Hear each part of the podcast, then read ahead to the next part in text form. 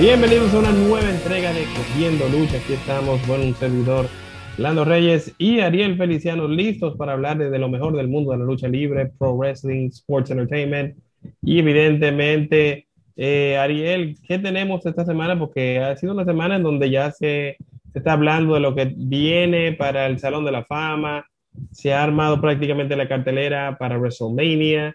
Eh, AEW sigue dando de qué hablar y los demás circuitos independientes, Impact eh, sigue por ahí con su con Kenny Omega eh, dando buenos resultados, así que ¿con qué comenzamos, Ariel? Bueno, como tú dices, ya se han anunciado básicamente la mayoría de, de, las personas que van para el, para el Hall of Fame 2021. Recordaré a la gente que el Hall of Fame este año va a estar dividido, va a estar unido, ¿verdad? Porque no tuvimos ceremonia del 2020. Y sí. entonces, tanto los que se suponía que iban a salir en el 2020, junto con los nuevos que han agregado de este año, van a estar todos en una, en una misma ceremonia que se va a realizar, eh, vamos a decir que de forma vía streaming, no va a, haber, no va a ser eh, igual que los años anteriores o los años más recientes, donde siempre se celebra en un estadio con público, eh, también otros luchadores ahí, sino que va a ser algo un poquito más íntimo, como entiendo que debía de ser el Hall of Fame en realidad eso de que ellos comenzaran a, a vender tickets y a, y a, dejar que los fanáticos entraran, le baja un poquito de prestigio a lo que debería de ser eh, esta ceremonia. Pero... Sí, en el, cuando eh, hacen la, la, inducción al Salón de la Fama de Cooperstown, que es lo de Grandes Ligas, no invitan el, el, ahí puede ir un selecto grupo de personas. Exacto, exacto. Sí. Entonces eso le baja un poquito, un, un, poquito, vamos a decir que el prestigio, ¿verdad? La, de, de que el público gritando, sabemos que el público no siempre es el, el, más indicado. Vimos lo que sucedió con, con Bret Hart, que un, un, uno de los miembros del público lo atacó durante eh, la inducción de él y, y Jane the Angel Neyhart, que obviamente no estaba ahí, sino su hija Natalia representándolo, y un, uno de los miembros del público se escabulló y tacleó a Bret Hart. Entonces, eh, esas son cosas que no, no pasarían si fuera no ¿verdad? Una ceremonia más íntima. Imagínate en, en el Oscar que alguien taclea a un ganador, ¿verdad? Durante la ceremonia, que uno no sabe si Kenya está en, entre el público, pero eh, es menos probable. Tú dices Kanye. Kanye. Si Kanye está entre el público, uno nunca sabe, ¿verdad? Porque ya vimos lo que le hizo a Taylor Swift. A Kanye no le invitan a los que ellos, ellos, no cogen ese riesgo. pero es, es, menos probable, entonces, eh, dentro de los que anunciaron por este año, ¿verdad? En el Hall of Fame tenemos a Molly Holly, que fue básicamente la primera que, uh -huh. que anunciaron para, para esta clase. Eh, Molly, que tuvo, vamos a decir que relativamente éxito durante su carrera, era, eh, interpretaba la prima de Crash y, y Hardcore Holly, eh, duró un tiempo con, con Shane Helms, el huracán, interpretando un, un, gimmick, vamos a decir que de heroína. Y recientemente entonces descubrimos que también The Great Khali y Kane, Kane. también estarán dentro de, de, esta clase del Hall of Fame, que imagino que ya que, que fue una noticia también que surgió que Batista no va a poder estar en, en esta ceremonia, Kane debe de ser como el, el headliner, ¿verdad? El main event. Sí, porque entiendo bueno, que dentro sí, de los nombres que han anunciado, fuera de la NWO, que, que es una inducción grupal. Es sí, una inducción grupal. Sabes que, eh, te iba a decir, eh, cuando yo vi el, el, especial de The Bump de la WWE, cuando el mismo Undertaker es que le dice a Kane, él va a ser inducido y él como que se emocionó. No, no sé si Mira, me parece que Ken es tan buen actor, o sea, que parece que sí, de verdad, genuinamente, eh, como que se emocionó, como que le llegó, algo, porque se sintió como que estaba medio lloroso, como aguantándose. Sí, ellos, ellos han estado como utilizando esa estrategia, ¿verdad? De que, eh, a diferencia de, de, años anteriores, que era ESPN o, o Variety, una de, esa, de esas revistas que revelaba eh, quién iban a ser todas las semanas en, de camino a WrestleMania, quién iba a entrar al Salón de la Fama ellos han querido como sorprenderlo en diferentes shows como The Bomb y así, ¿verdad? Alguien lo llama o alguien le revela la, la, noticia. Le sirve de contenido. Eh, exacto, creo que Eric Bishop fue eh, Cody Grave que se lo, que se lo dijo en, en el podcast de, de, After the Bell o, o no, sé, no recuerdo si fue Paul Heyman, pero sí, yo han, han estado como... Eh, han estado como haciendo, utilizando eh, esa estrategia. Sí. Y entiendo que de los nombres, ¿verdad? Eh, en conjunto del año pasado, todavía no han anunciado de este año, vamos a decir que la pareja o grupo que va a representar el 2021, pero recuerden que del año pasado tenemos a las velas, a las velas que se suponía que iban el año pasado, tenemos a, Mm. a la NWO, ¿verdad? Hulk Hogan, eh, Kevin Nash y Scott Hall. Y no sé por qué razón, eh, X-Pac o Sean Waldman, que no Yo no sé debería por de... qué ellos lo cuelan ahí. Yo no sé por qué, no sé por Él qué. hizo porque- una breve pasantía ahí. yo no exacto, él sí fue miembro de, de la NWO, se le atribuye, después. se le atribuye a él, eh, para los que no lo saben, la creación del Too Sweet. Eh, Kevin Nash en una entrevista dijo que cuando ellos eran el click, que estaban en WWE antes de ellos hacer el salto a WCW, fue Sean Wallman el que creó la, la, la seña del Too Sweet Sí. y, y que ellos Hay muchas cosas que, que uno cree que es una persona. Por ejemplo, yo descubrí el otro día viendo el- la, la entrevista de Randy Orton con Steve Austin, en donde él decía, Steve Austin decía que el What, quien se lo ayudó a desarrollar fue Christian. Edge. Christian, Eh, Christian. Christian, Edge.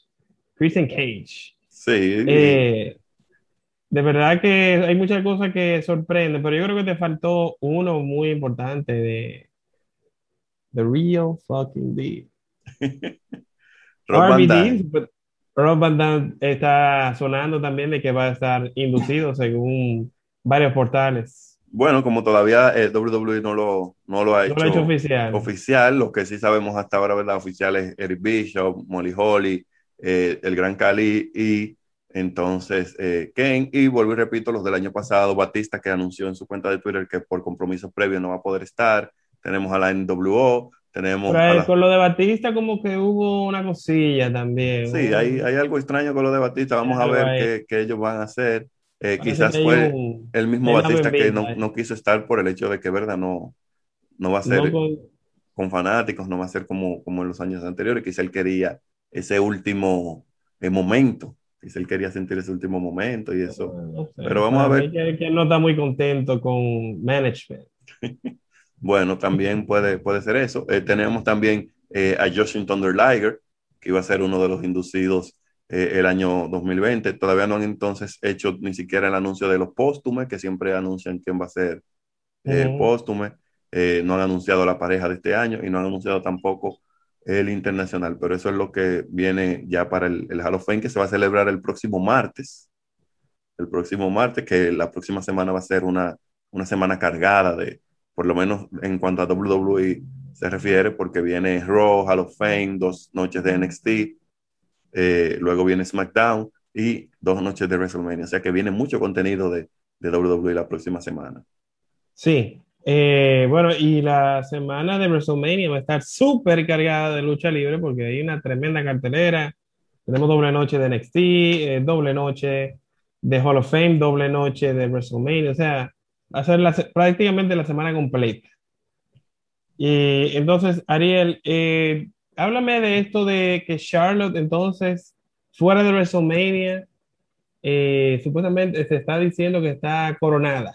Bueno, ella, ella misma confirmó que ella eh, tiene COVID. Primero habían, había- se había especulado de que ella no iba a aparecer en, en Mania. Entonces ella confirmó que no, que tiene COVID y que por eso tiene que, ¿verdad?, durar varias semanas en cuarentena. Además, también se agrega el hecho de que WWE eh, le concedió, ¿verdad?, el despido a Andrade y eso me imagino que ella no debe de estar muy contenta porque luego de que ella, tanto él como ella insistieron mucho en que los emparejaran, ¿verdad?, de que lo pusieran como un dúo en televisión y, y WWE simplemente hizo la vista gorda y no, no le llamó la atención la idea y finalmente eh, Andrade se desespera y dice, bueno, pues entonces yo quiero irme de aquí y, y consiguió que WWE lo Ese dejara libre. en realidad es entendible, porque es que tenía cuánto, como cinco, yo no sé cuántos meses, bastante Él, él tiempo. tenía, sí. tenía bastante tiempo eh, desde que lo, lo dividieron, a- lo separaron a él, ¿verdad? Y a, a Celina Vega, a Ángel Garza, que tenían Ujú. ese storyline donde tuvi- tuvieron varios meses, ¿verdad? De prominencia en, en Raw, pero entonces lo mandan a su casa y no lo ponen a hacer nada. Él quería trabajar, quería hacer algo, ¿no? Eh, uno de los mejores workers de actualmente, prácticamente un desperdicio realmente. Y no sé, no sé por qué, no sé por qué me lo, me lo he encontrado extraño que eh, Alistair Black tampoco haya, haya pedido su, su despido, porque es otro que tiene todavía más tiempo que el mismo, que el mismo Andrade, que no, que no hace Sí. nada. Y si usted no lo va a usar, déjelo libre, porque esa persona, ¿verdad? Hay otros sitios, ya el, la- el mundo de la lucha libre se está expandiendo, ya hay otras compañías que pueden utilizar eh, esos talentos. no, no dejes que una persona sea infeliz, ¿verdad? Bajo contrato, aunque esté ganando dinero haciendo cualquier cosa, pero déjelo libre. Tú sabes que, por cierto, que vi un comentario de los amigos de Comedians of Wrestling que estaban prácticamente burlándose de Rhea Ripley, que tú sabes que estuvo en Raw eh, haciendo su debut oficial, retando a Asuka para el campeonato. O sea, increíble. El mismo debut ya reta ah, para el campeonato de Raw. Pero ese era el detalle. El detalle fue que en, su primera promo en Raw, ella mencionó que Charlotte eh, tenía COVID. Yo creo que es la primera vez que, se menciona, la palabra COVID. Menciona la palabra COVID en WWE porque ellos, ellos como que viven en su burbuja. Y que ellos, que ellos tuvieron. Yo me imagino que eso fue algo que no le cayó muy bien a Vince, pero. Ellos tuvieron otro outbreak, ellos tuvieron otra, otra. Eh, en, en, en, la semana pasada o en, semanas recientes, y principalmente en NXT han tenido ya en varias ocasiones que alguien esparce el, el COVID.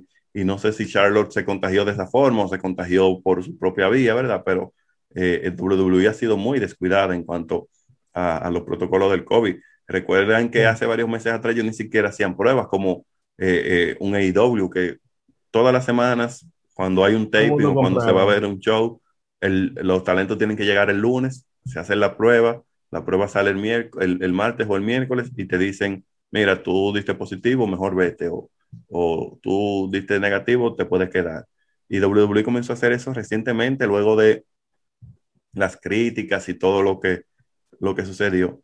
Y entonces hay que ver cómo fue que Charlotte lo, se contagió, si fue que se contagió por NXT o se contagió de forma eh, independiente. Pero me imagino que eso también le abrió la puerta a Rhea Ripley. Yo tenía entendido que o era Rhea Ripley contra Charlotte, o era Charlotte contra Asuka, o una variante de una triple amenaza, o algo así. Entiendo que este es el mejor resultado. Entiendo que sí, es un enfrentamiento más interesante. Un exacto. Eh, y es un enfrentamiento fresco. Ya vimos a, a Ria y a Charlos el año pasado en WrestleMania. Ya, hemos, ya vimos a Asuka y a Charlos en WrestleMania en años anteriores. Entonces entiendo que, que, es un enfrentamiento fresco. Lo único sí que ellos debieron de trabajarlo un poquito más. Ria debió de debutar prácticamente el Raw después del Royal Rumble. Yo no, entendí, yo no entendí eso. O sea, yo pensaba que iba a ser así. Eh, Bianca ganó el Royal Rumble, pero Ria fue la segunda, la finalista. Entonces, ella tenía un claim de que ella podía llegar la noche siguiente a Raw y decir, bueno, yo perdí el Royal Rumble, pero yo quedé en segundo lugar, entonces yo o me dan una oportunidad o miren a ver lo que ustedes van a hacer. y, y, entonces lo que comenzaron fue a alargar su aparición, comenzaron con las viñetas de que sí.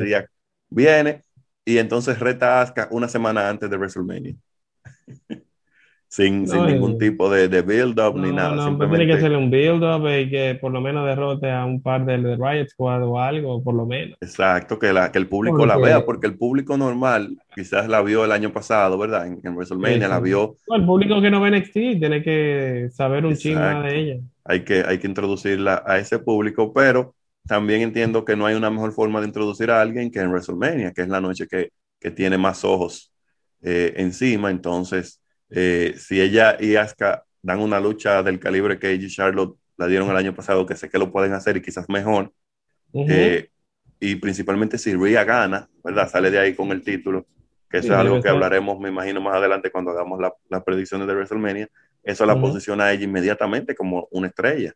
O sea que eh, esa, esa, vamos a decir que es el lado positivo a, a todo eso de Charlotte, del COVID y, y, la forma en que ha manejado a Rhea hasta el momento. Ok, entonces, Ariel, ¿qué otra noticia o quieres entrar de una vez más o menos a repasar lo que ha pasado en Raw, en AEW Dynamite y todo eso? Mira, hay, hay algunas cositas, algunas noticias eh, interesantes. Tú sabes que hemos hablado en, episodios anteriores de la movida de, de NXT a, a, a, los martes, ¿verdad? Que es el día que se, que se habla. Entonces, parece que, que es algo eh, oficial, que es algo ya confirmado. Y entonces Impact aparentemente se va a mudar a los jueves para, no tener, para no tener competencia, porque ellos no, no, es que tienen el, el, el mejor rating, entonces eh, que aparte de eso le agreguen ahí un, un, NXT, ellos entienden que la mejor movida es irse a, a los jueves donde eh, hasta ahora no hay competencia, o sea que sí. Impar le, le, salió corriendo. Vamos a, a tener entonces prácticamente una semana completa con algo de lucha lunes Raw, martes NXT, miércoles Dynamite, jueves Impact y viernes eh, SmackDown. Sí. Más los eventos, los pay-per-views. Y hay, hay personas que siguen, ¿verdad? Otros, otros circuitos que tienen todavía. Y que también son otros días. que ver, como New Japan, que no tiene días específicos. New Japan tiene varios shows, ¿verdad? Que, que durante la semana por temporada. Se, van estrenando. Tenemos MLW también, que eh, para los que no lo saben y para los que son fanáticos de Lucha Underground, como yo, que fui fanático de Lucha Underground, MLW está haciendo. Buen concepto. MLW está haciendo, vamos a decir que una pequeña versión de Lucha, de Lucha Underground han traído algunos de los talentos de, de Lucha Underground como Mil Muertes, eh, mm. Aerostar, entre otros, y están haciendo ahí eh, algo interesante. Y es un programa que no tiene dos horas, sino que es eh, una hora y que lo pueden ver a través de YouTube. O sea que si no lo han visto, pueden chequear MLW. Y también recuerda que vuelve ya en WA Power, que este sábado mm. celebraron su, su primer evento, ¿verdad? Luego de la pandemia con Back for the Attack que vamos a decir que un pay-per-view, fue un pay-per-view, tuve la oportunidad de verlo y, me pareció un, buen regreso para, para NWA y, principalmente ellos le dedicaron el evento a Joe Seafood, que era uno de los talentos de ellos que falleció recientemente. Y en el main event ahí vimos a Nick Aldis, el campeón de la NWA, contra Aaron Stevens, eh, conocido anteriormente como Damien Sandow, en una muy buena lucha. O sea que quienes. ¿Cómo dudaban el, el, nombre de él de, ahora? De, Aaron Stevens. O sea que quienes dudaban de Sandow, ¿verdad? Eh, y su talento en el ring. Yo, sí, yo lo he visto por ahí eh, y él anda usando su, su ¿cómo es? El, el, espido prácticamente con rosado. Él se lo pone todavía. Bueno, él, él tenía uno que, que era muy eh, un conto porque era, hacía que uno se sintiera incómodo, que era color piel. era color piel. Él estaba utilizando ese, eh, pero en este pay-per-view utilizó uno negro porque él estaba haciendo alusión, ¿verdad?, al personaje que interpretaba Josephus, que se volvió muy popular entre los fanáticos de la NWA, que era The Question Mark. Entonces él entró con, con un kimono, con la bandera de Monrovia, que es la nación supuestamente a la que pertenecía eh, The Question Mark, y su vestimenta era negra y todo eso, y en realidad fue un muy buen tributo.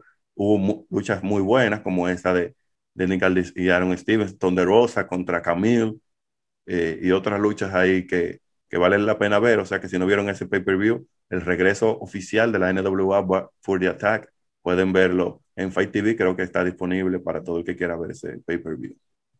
Excelente. Bueno, Ariel, dime de esto que, que, yo estuve viendo, que supuestamente Alberto, el patrón, está por regresar a los circuitos independientes.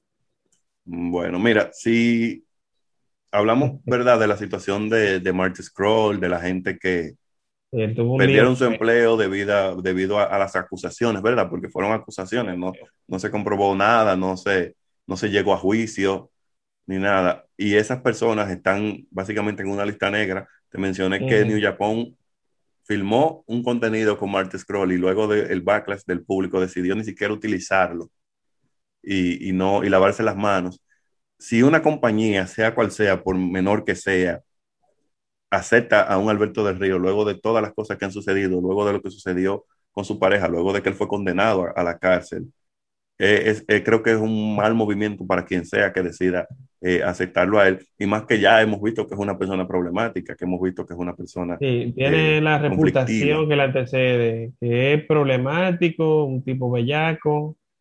Parece que le dio de la que enchula, de la que envicia a Page.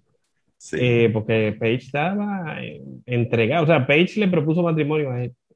Sí, y mira, y mira el cambio, el cambio en la vida de Page. Es un cambio eh, muy diferente de lo que ya es ahora, lo que fue durante su relación. Y sabemos que Page no, no ha tomado las mejores decisiones, ¿verdad? Recordamos el, el video Triple X con, con, Xavier Goods y, con, para lo, que, para lo que dudaban de que Xavier era un tipo.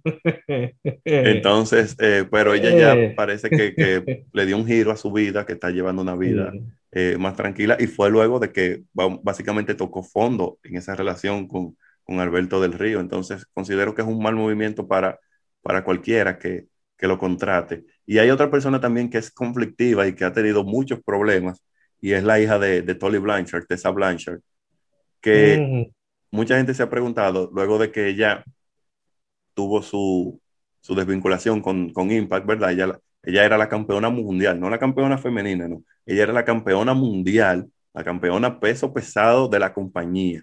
El título que ahora tiene Rick Swan, el título por el que Kenny Omega va a luchar, Tessa Blanchard era la campeona peso pesado de la compañía. Okay. Y luego de la pandemia, ella se fue con su prometido en ese entonces, ahora esposo Daga, hacia México. Se quedaron varados allí en México.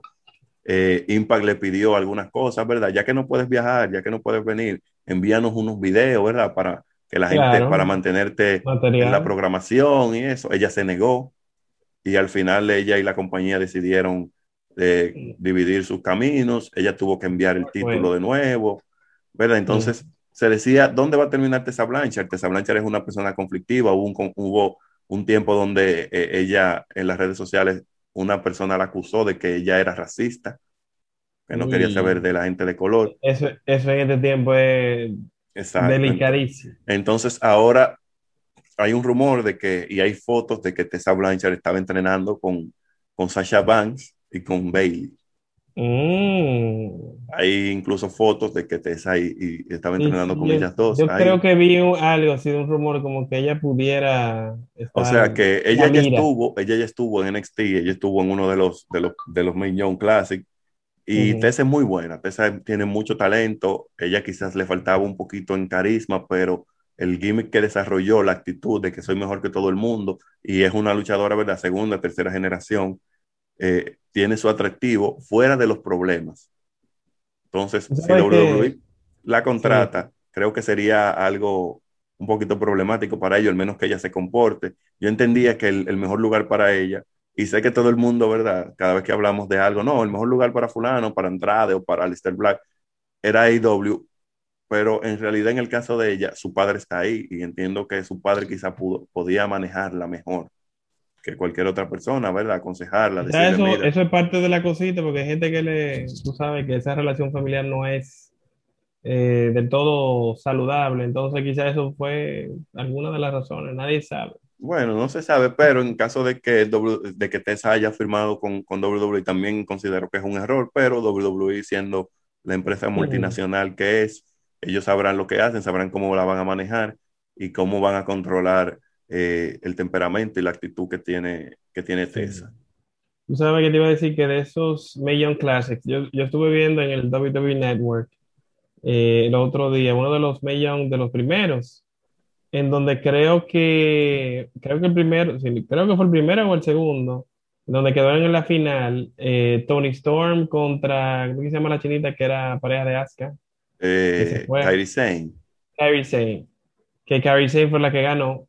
Ese fue el, ese fue el segundo, creo que fue. El, segundo, tú eh, pero entiendo que de ahí han, sacado mucho talento, de ahí NXT, incluso la misma Tony Storm es tremendo talento. Claro, Tony Storm ganó, luego, Tony Storm ganó un, un Million Classic, ellos sacaron de ahí a Mercedes Martínez, eh, Paper Niven, que está en NXT UK, eh, ellos sacaron a muchísimas, la, la mujer de, de, Johnny Wrestling, ¿cómo que se llama? Candace LeRae. Candace LeRae. Sí, ellos, muchísimas, muchísimas de las mujeres que ellos están ahí llegaron, llegaron a través del Million Classic. Y el primer Cruiserweight Classic, bueno, el primer Cruiserweight Classic que ellos hicieron, que también fue un éxito, eh, también ellos sacaron muchos talentos de ahí. Ellos, incluso el mismo Kota Ibushi, ¿verdad? Que es el, doble campeón de New Japan actualmente.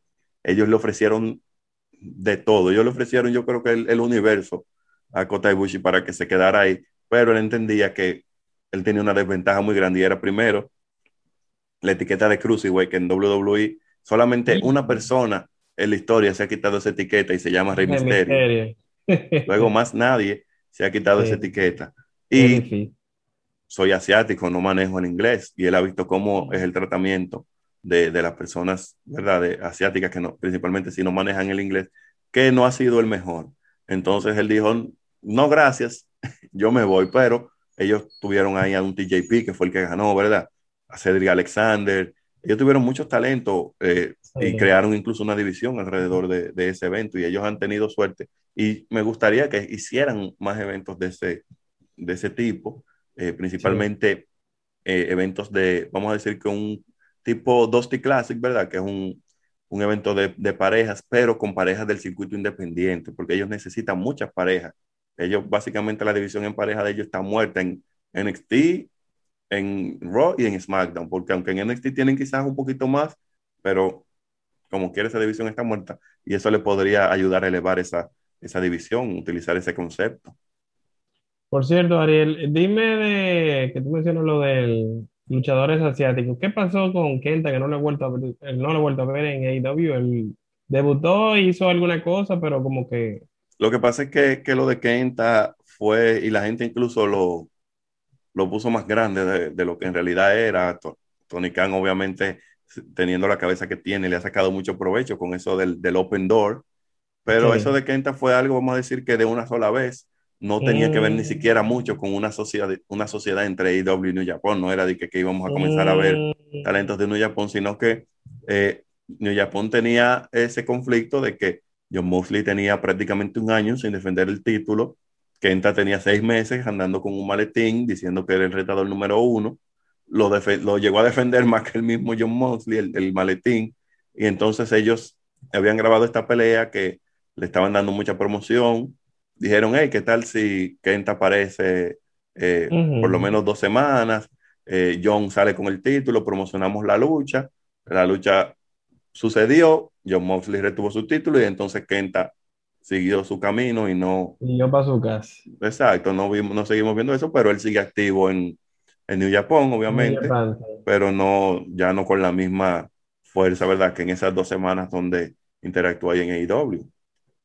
Bueno, definitivamente muchas cosas han estado sucediendo en el mundo de la lucha, entonces eh, no sé qué quiere hablar de Ross y debemos hablar del regreso de Bad Bunny, quien se vengó de The Mix bueno, mira, y me, me, sorprendió el hecho de que la lucha para WrestleMania no va a ser en pareja, sino que va a ser un uno contra uno entre, entre Bad Bunny sí, y The Miz. Me sorprendió. Que... Porque la forma ¿Y, más... ¿Y por qué me quitaron a Damian Priest? Yo no entendí. Exacto. ¿Qué pasó con Damian Priest y, y, y con John Morrison? Al menos que Damian Priest eh, vaya a salir en una lucha multimen, ¿verdad? Que hemos hablado de, de esas posibles luchas. Eh, sí, quizás por el, Giant, eh, quizás gane un Andre de Giant, quizás luche en una lucha de escalera o de varias personas con, por, por un título de Estados Unidos, junto con Matt Riddle y, y Mustafa Ali y varias personas más. Pero yo entendía que la forma más segura, ¿verdad?, de que eh, Bad Bunny no luciera mal y de que la lucha no fuera mala, era una lucha en pareja donde claro. él pudiera, ¿verdad?, protegerse con, con un talento. En este caso, Damian Priest, como vimos el caso de Chuck, bueno, no iban a hacer una lucha de Chuck uno contra uno con Cody, sino que... Es que así como, yo no sé, que ellos, eran, ellos siempre... Esa, esa es la forma más lógica, pero vamos a ver, supuestamente Bad Bunny tiene varios meses ya desde antes de su aparición no, en, no, en, el Royal Rumble entrenando, y entonces vamos a ver cómo ellos eh, van a manejar esa lucha. Me imagino que va a haber muchos, eh, como le dicen, aparte, mucho aparte humo y Bad Bunny espejos. así. No, pero eh, Bad Bunny es flaco, pero eh, el que lo, lo ha seguido en Instagram, él, él, está bien, él está en forma. No, está bien, está bien, pero no, no es tanto por los flacos, sino es que tú sabes que esos bumps y, eso. Creo que el que mejor ha lucido recientemente de ese, de ese mundo exterior de entretenimiento viniendo a WWE eh, fue el caso de Stephen Amell, el de Arrow. Sí, y él que, por lo menos tenía muy buena forma física. Claro, que de hecho viene con una serie de esa, de esa índole sobre, sobre pro wrestling, o sea que él también... Sí, tú sabes que él, el amiguito, él es... Él es amigo de Cody. de Cody, él es amigo de Cody, él, él, y él es socio de Chris Jericho en, en A Little Bit of the Bubbly. Es, él, no sí, Stephen Amell es, el Stephen Amell es el codueño de esa marca de ah. champaña junto con Chris Tenemos Jericho. que hacer un, un unboxing de, de, ese champán para que la gente vea. Que eso, eso, es edición limitada y no y no, no haciendo ese, la cerveza de Stone Cold y algunos de esos productos así, hay que, hay que hacer. Sí, hay que hacer. Mira, entonces pasando ya a lo que es eh, Raw, ¿verdad? Eh, este, este episodio entiendo que para hacer, vamos a decir que el penúltimo episodio de cara a WrestleMania fue uh -huh. uno de los peores que hemos visto en, en, semanas recientes. La forma en que están tratando a, a Cedric Alexander y a Shelton Benjamin. Eso, señores, de Hurt Business debió de mantenerse completo como facción, como grupo. Debió de mantenerse fuerte. Entonces le quitan los títulos para dárselo a, a New Day, simplemente para que ellos se enfrenten a, a un AJ Styles y Ono, ¿verdad? Que pudieron haber hecho una lucha de tres parejas que la han hecho anteriormente. Sí, se lo van a quitar, pero entonces. A dejar business. Entonces, no solamente eso, sino que lo ponen a perder de un Drew McIntyre en una lucha en desventaja. Desde que tú agarras una pareja y lo, lo pones a, a, pasar por eso, esa pareja perdió cualquier credibilidad, cualquier, cualquier eh, interés del público, porque tú lo ves ya como Jovers. Como Drew McIntyre, ok, Drew McIntyre es el, el, el antiguo campeón, era el campeón, ¿verdad? Eh, antes de que The Miz hiciera lo que hizo, y entonces ahora es Bobby Lashley. Aún así, tú estás hablando de los campeones en pareja, Shelton Benjamin y Cedric Alexander, que están perdiendo de una sola persona en una lucha en desventaja. Claro. Y le hicieron, debe, eso, no debe ser. le hicieron eso a Miz y Morrison cuando per perdieron de Strowman primero en SmackDown y luego perdieron del mismo McIntyre en una lucha Mm. en desventaja y por eso nadie los tomaba en serio. Por eso cuando Miz ganó el título nadie lo tomó en serio y todo el mundo sabía que lo iba a perder inmediatamente porque eh, son personas que lo están utilizando para comedia, son jobbers, son personas que no tienen... Desperdicio de John Morrison, que ha sido top guy en todos los otros sitios que, y ha sido campeón en todos los otros sitios que ha ido, incluyendo Lucha Underground, que yo creo que él era el top, él fue babyface y fue heel. Sí, Eh, Él llegó a ser- él, llegó a él- ser él era uno de los campeón top guys. llegó a ser campeón en Impact, llegó a ser campeón En en, en lucha underground, fue triple campeón en, en AAA, En porque él AAA, era, él era el mega campeón, el, el campeón que tiene Kenny Omega ahora, él tenía como tres Me títulos, encanta, me encanta Triple A con esos nombres de los en, en- tenía como tres títulos en, en AAA y él indudablemente está siendo muy mal utilizado en, en WWE y por eso yo me rasqué la cabeza cuando vi que él volvió. Entendía las razones y entiendo las razones, ¿verdad? Él quería abrirle la Sí, puerta sí. eh, a su esposa y ya Y finalmente cogerlo él más suave como Nakamura. Y también tenemos la, exacto, de que eh, allá tú estás ganando 40. más dinero y estás haciendo menos. Fíjate que él tuvo, tuvo tiempo de televisión en Raw, pero no luchó, no tuvo que coger bumps porque él simplemente en el micrófono hablando y ya se ganó su dinero, ya cobró. Se mantiene ready, se mantiene ready. Claro. John Morrison, eh, señores, busquen pelea de él, incluso de la reciente. Él siempre hace un movimiento que siempre sorprende. O sea, como que, wow, ¿y cómo ese tipo hizo eso? Por cierto, yo creo que el bump de la semana, eh, yo creo que tenemos que dárselo. Creo que tú acabas de mencionar de McIntyre contra Cedric Alexander y, y Shelton. Benjamin. Ay, sí. Eh, eh, este muchacho, eh, Drew McIntyre, le dio un Claymore a Cedric Alexander, que, oye, yo no había visto un Claymore que luciera tan bien. Ese Claymore lució como un millón de dólares. Es, es que depende, depende, depende de con quién tú, ¿Quién lo coja? tú en el ring. Es como dice Randy Orton cuando, en la entrevista No, con. Stone Cold, yo cogí uno de los mejores Stoner. Si no, Sí. si no el mejor, porque depende de a quién tú se lo apliques. Obviamente tú no puedes comparar un Claymore a un Cedric Alexander que un Claymore. Dime tú a un... Y, y Brock Lesnar, el Claymore que Brock Lesnar cogió en el, en el Royal Rumble Sí, buenísimo. fue buenísimo, pero dime tú un Buenísimo. Braun Strowman, un Braun Strowman, un Bill Goldberg, cogiendo, de que, cogiendo cualquier movimiento, no es, no es lo mismo. No, no es lo mismo, no es lo mismo. Definitivamente. Ariel, entonces algo más que tú quieras mencionar de Raw para irnos entonces a Dynamite. No, entiendo que Raw, como dije, fue un, un show que no, no vale la pena. Principalmente estamos en, la temporada más caliente, estamos en el camino a WrestleMania, que es la temporada que más ojos tiene, ¿verdad? En el producto. Y, ellos dando esa, calidad, ese, tipo de programas, eh, entiendo que lo que hace que baje el interés del público en lo que pueda suceder en, WrestleMania o, o en cualquier otro evento que ellos vayan a realizar. O sea que ellos tienen que ponerse las pilas para este lunes porque este es el Go Home Show. Lo que pase aquí es lo que va a mantener las expectativas de cara a, a WrestleMania y de cara a lo que va a suceder en esa semana, porque es una semana súper cargada. Definitivamente. Entonces, pasando, ¿quieres pasar primero a NXT a- para entonces luego ya irnos totalmente a AEW? Sí, miren, en NXT sucedieron eh, varias cosas interesantes, por lo menos en, en el caso de que ya vemos cuáles son las luchas o la mayoría de las luchas para eh, Stand and Deliver, que es el- el- las dos noches que ellos van a, a tener ahí eh, la próxima semana, miércoles y jueves, básicamente dos noches de, de pay-per-view, eh, aunque va a ser una transmitida por USA y la otra por, por Peacock, que es el, el servicio de streaming, o para- por WWE Network para los que están fuera de, de Estados Unidos. Entonces ya sabemos que en la noche 1, el main event, va a ser Io Sharai contra Raquel González, que era una lucha que, que más o menos todo el mundo estaba esperando. Y, y, es bueno que las mujeres sean el, el main event por lo menos de, de, la primera noche. Me imagino que Raquel González y, y van a tirar la casa por la ventana en esa lucha, que tiene que ser una, una muy buena lucha.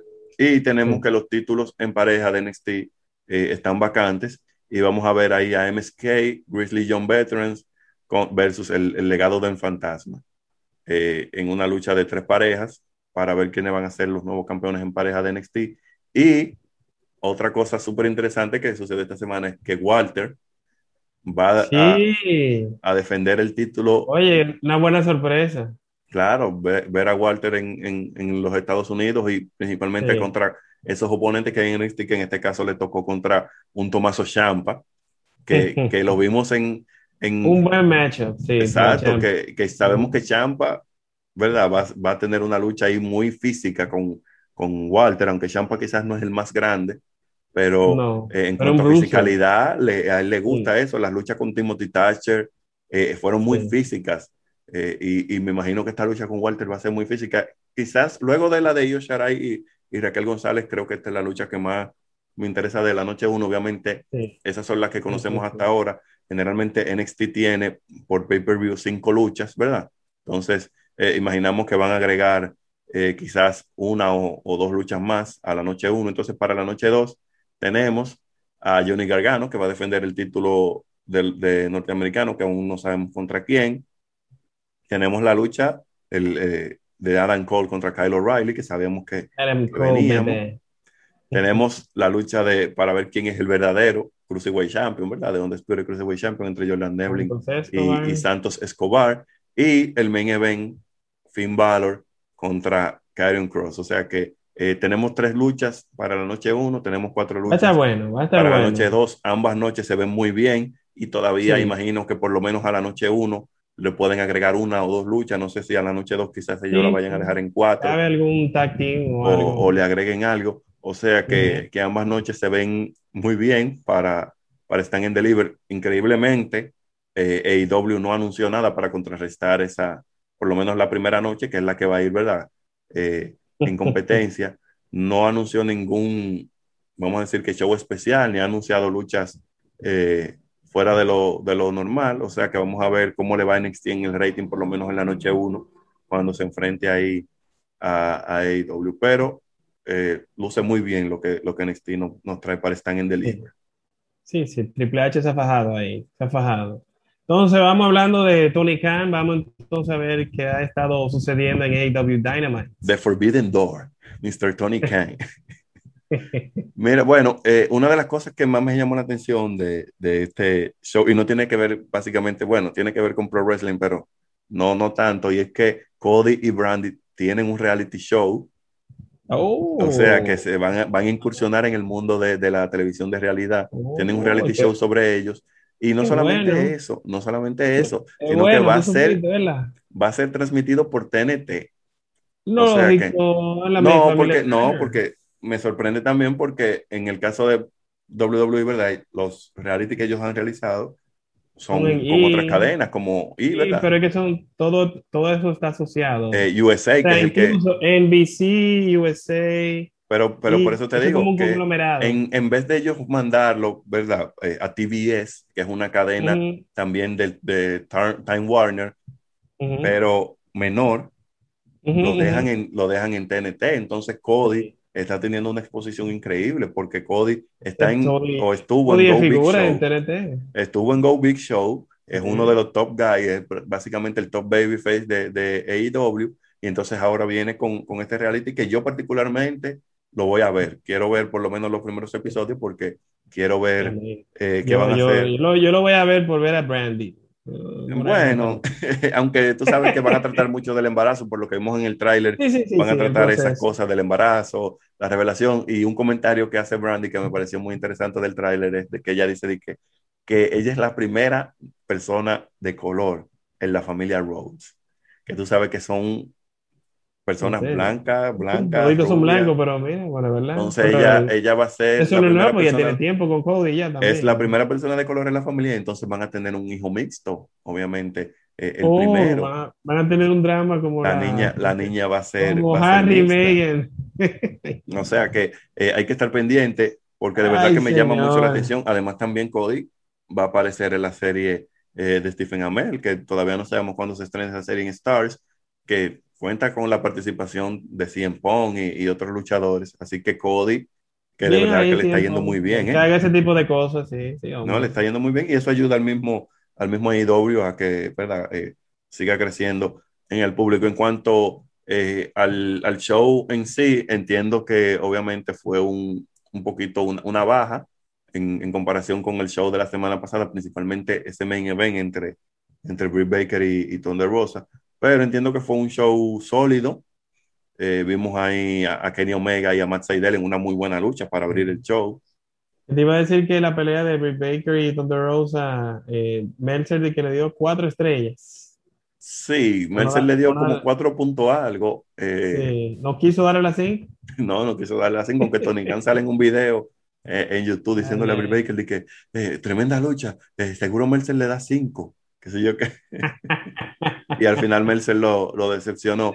Pero eh, Matt Seidel y Kenny Omega abrieron con, con una buena lucha. Vimos a, a Hangman Page contra César Bononi en una lucha rápida, en un squash match. Vimos a, a uno de los mejores segmentos ¿verdad? del show que fue The Pinnacle, eh, representado por FTR y, y Sean Spears, enfrentarse a The Bar City Blondes y, y uno de los jóvenes de Top Flight. En realidad la lucha no fue la gran cosa, pero la promo, luego de la lucha de, de Pinnacle, obviamente ellos tienen un grupo ahí con, con algunos de los mejores en promo, en, no solamente en AEW, sino eh, en el mundo de la lucha libre. Cuando tú tienes un NJF que se vive el gimmick, NJF no deje ese gimmick nunca. Nunca, no, no. Yo he oído historia de, gente que se lo ha encontrado en, en, gimnasio y eso, y él vive todo el tiempo. yo vi, yo vi, una vez, yo vi una vez un, yo, yo sigo en YouTube un, un, joven que hace documentales, ¿verdad? Principalmente de luchadores independientes. Ahí fue, eh, o he conocido algunos luchadores a los que quizás yo no estaba expuesto, como Warhorse, que lo vimos un, un día en el Open Challenge de Cody, eh, y otros luchadores así, al mismo Joey Janela, antes de que llegara eh, a IW. El loco. Exacto. Y él hizo un documental sobre la vida de, de NJF. Y para mí ese fue el mejor documental que él hizo. obviamente en todos él contaba la vida de, de todo el mundo. Hizo uno también de, de uno de los talentos de Impact, eh, no recuerdo, que estuvo también en NXT, que, que ahora Sammy Callahan, hizo uno también de Sammy Callahan, y él iba a la casa de los luchadores, entrevistaba a los padres, eh, cómo tú conociste la lucha libre, que te llamó, dónde estudiaste, eh, y todo eso. Y el de NJF es básicamente NJF sentado en la sala de una casa hablando cosas que sabemos que son mentiras. Pero dentro del gimmick, él decía ¿Cómo que es? Eh, puro work. Sí, puro work. Él decía que él jugaba fútbol americano y que él era el mejor del equipo de la universidad, pero que sucedió algo y que él decidió, dijo, no, yo me voy de aquí y entonces llegó al mundo de la lucha libre y un regalo de cosas. Entonces el tipo le dice de que eh, yo llamé a la universidad y, ellos no tienen récord de que tú alguna vez te das en la universidad, que sé yo, que sé yo cuánto, y él comienza a insultar al tipo, o sea, uno, ese para mí yo dije, es el mejor documental que él ha hecho, porque todo, el tipo siempre está dentro del gimmick, él nunca eh, deja, deja eso, y, es uno de los mejores en, promo, eh, ahora mismo en la industria, y entonces para mí eso fue uno, uno, uno, de los mejores segmentos de, del show, cuando ellos entonces explica, hablaron sobre el grupo, que ellos son una familia, habló de Chris Jericho, de que últimamente lo único que Chris Jericho rompe son las sillas donde se sienta por la gordura. y, algunas cositas. Y todo el mundo, todo el mundo eh, cree, ¿verdad? Que lo próximo sería la, la lucha que te lo mencioné en, en, episodios anteriores, la lucha de Blood and Guts, que es la, eh, la, versión de ellos de War Games, que era la lucha que íbamos a ver el año pasado entre eh, The Inner Circle y, y The Elite, que no, no pudo suceder, ah, entonces todo el mundo eh, apunta a eso. Y obviamente también vimos ahí el main event entre Darby Allen y, John Silver, donde aparentemente John Silver se lesionó el hombro. No, vi la lucha varias veces y vi principalmente los momentos en los que antes y después de que él comienza como a, agarrarse el hombro y no pude ver específicamente en, qué movida fue que él se lesionó el hombro, pero sí se veía que él, sí se veía que él siempre se estaba como tocando el hombro al final de la lucha. Y, ¿Tú no crees que él estaba working ese, ese injury? Creo, creo, al principio pensé que era, que era un, work, pero eh, luego ellos lo, lo, como que lo confirmaron. Ah, hicieron un reporte. Exacto. o sí fue shoot. De que, se, de, que es, de que él se dislocó el hombro. O sea, de que eh, ellos más o menos lo confirmaron. O sea que eh, ese main event fue bueno, ¿verdad? Pero me he mencionado en, en, otras veces de que estoy un poquito cansado de la fórmula de, de Darby Allen, de que eh, aguanta castigo, aguanta castigo, aguanta castigo. Y siento que el final, él le ganó con un sunset flip. Siento que el final le restó mucho a, la lucha y al esfuerzo, principalmente eh, con un Silver que salió de verdad lesionado. Sting se ganó el dinero fácil nuevamente, ¿verdad? Porque Sting solamente sale, sale y dice, eh, ¿Qué tenemos? Tony, fírmame mi cheque de la semana y se va. Ya, bien ahí, imagínate, pero está bien, está bien. Sting no puede hacer mucho, señores. ¿eh? claro, no, por eso eh, ya, también confirmaron esta semana que Christian Cage se va a enfrentar a, Frankie Kazarian la semana que viene en su mm. primera lucha, obviamente luego de que participó en, el Royal Rumble de este año y básicamente su primera lucha uno contra uno en siete años. los que no lo saben, Cristian, sí, son, Cristian tenía siete años que se había retirado. Eh, para los que no lo saben. Yo pensaba que había sido como cuatro o cinco años. No, no, Cristian tenía. El tiempo pasa rápido. Eh, Cristian, obviamente, duró una temporada en Tenea cuando Impact era Tenea en uno de, los mejores, de sus mejores épocas. En los años 2000. Exacto, en los años dorados de, de Tenea. Él duró una, una, época por allá y ahí él se enfrentó en, varias ocasiones al mismo Frankie Kazarian, ¿verdad? Él andaba con AJ Styles se enfrentó a, a Kerangol eh, en esa época de tenía, y también el mismo Frankie tuvo una breve pasadita por, por WWE, donde eh, ellos también eh, se enfrentaron, o sea que es una lucha con alguien conocido, ¿verdad? Pero vamos a ver cómo le va a Christian en, en este debut, que sabemos que él tiene que ganar porque él es la figura más importante. Y ahora mismo Frankie Kazarian está en una, en una historia con Christopher Daniels de que si ellos como pareja pierden una lucha, se dividen. Eh, SIU, que venía de, de varias pérdidas, ¿verdad? Eh, dos veteranas, que, son, ese entre los dos tiene que tener como 40 años de lucha. Bueno, Christopher Daniels tiene ya eh, un tiempo. De hecho, de hecho, Christopher Daniels es el Talents Relationship en, en AEW, para los que no lo saben. Ya, tú sabes. Él tiene un contratico eh, más, no solamente por el ring, sino que también el Talent Relationship ahí en, en AEW. Y, de verdad que es un veterano del ring. Él fue, si la gente no sabe que eh, Christopher Daniel fue uno de los conquistadores en WWE por ahí por el 98, que los conquistadores eran supuestamente de que unos luchadores mexicanos que andaban eh, disfrazados de no, cabeza, yo, me recuerdo, yo me recuerdo de eso. Y que Edge y Christian se los relajaban, incluso los mismos Edge y Christian se, se disfrazaron una vez de los conquistadores para atacar a, creo que fue a los Hardy o, o a los Dudleys que Angle se disfrazó una vez ahora en, en, esta última temporada que pasó por WWE de uno de los conquistadores eh, para entrar a un Royal Rumble, porque supuestamente él no podía participar en el Royal Rumble y hizo la Hulk Hogan, ¿verdad? Con Mr. América, de que se puso una máscara, eh, ganó el Royal Rumble y entonces después revela que era que era Kerangol. O sea que Christopher Daniels también pasó eh, por WWE y muchísimo antes que, que Frankie Kazarian. Se suponía que él iba a ser también revelado como el líder de, eh, el grupo, el, el, The Minister, el ministerio, que al final terminaron de era el Undertaker, pero Christopher Daniels también fue considerado para muchas cositas en WWE, al final no, no funcionó, pero es un veterano, un veterano de la industria. Veterano, veterano de los indies y ¿no? bastante sapiencia en el mundo de la lucha. Exacto. Haría algo más antes de que we go home. Bueno, nada, que estén pendientes, ¿verdad? Que próximamente, eh, la próxima semana es una semana muy cargada. Nosotros vamos a, estar al tanto de todo, vamos a hablar de, de, lo que pasará en NXT, de lo que pasará eh, en Raw, en SmackDown y obviamente WrestleMania. Y que se suscriban al canal y le den like para que estén pendientes de todo ese contenido que viene la próxima semana. Así es, señores, síganos en arroba cogiendo lucha, suscríbanse ahí, denle click a la campanita. Ariel lo pueden seguir en Ariel Feliciano 5, me pueden seguir en arroba Lando Reyes en Twitter, arroba Lando Reyes B en Instagram. Vamos a dejar hasta aquí, nosotros seguimos cogiendo lucha.